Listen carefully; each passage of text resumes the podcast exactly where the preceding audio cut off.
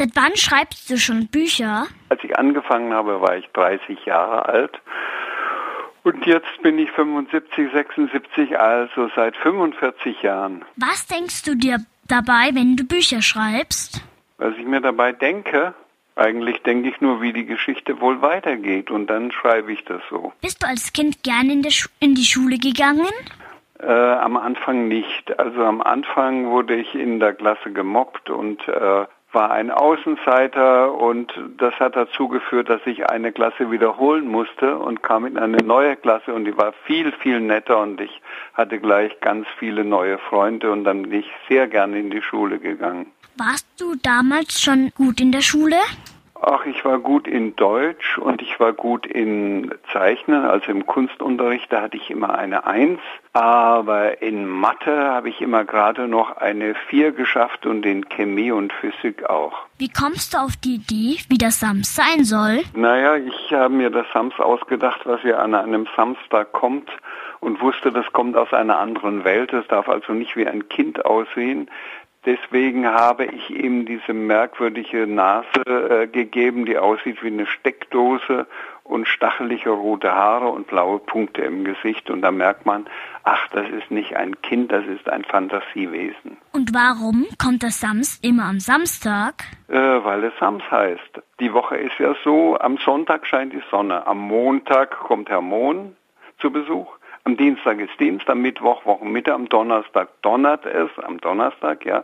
Am Freitag hat die Hauptperson Herr Taschenbier frei, also weiß er Donnerstag Donner, Freitag frei, dann muss am Samstag Sams kommen, also das Sams. Wie findest du die Filme zum Sams? Ach, die Filme finde ich gut, die muss ich ja gut finden, weil ich selbst das Drehbuch geschrieben habe und äh, die Schauspieler und den Regisseur ausgewählt habe.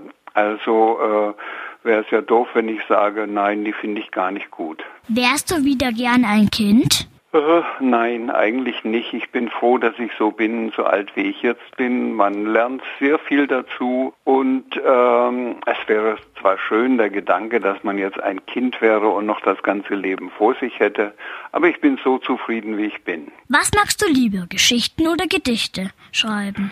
Äh, beides gleich gerne. Wenn ich gerade eine Geschichte schreibe und mir nichts einfällt, fällt mir ganz bestimmt nebenher ein Gedicht ein, das ich dann sofort aufschreibe, damit es nicht weg ist und äh, raus aus meinem Kopf. Und dann ist es meistens so, dass ich wieder weiß, wie die Geschichte weitergeht. Können Sie ein Gedicht auswendig? Oh ja, viele. Soll ich eins sagen? Ein kurzes, ja, damit es nicht so lange dauert. Braune Hunde bellen Wuff, schwarze bellen Wow? Oder ist es umgekehrt? Das weiß man nicht genau. Es gibt ja viele Kinder, die nicht gern lesen. Wieso ja. ist Lesen so toll?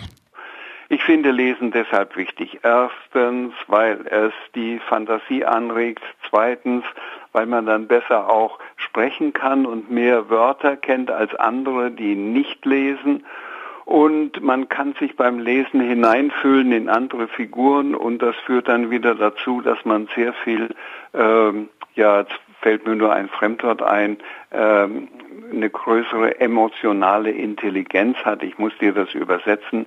Einfach, dass man sich viel besser in andere Menschen hineinversetzen kann. Das alles äh, kommt durch das Lesen.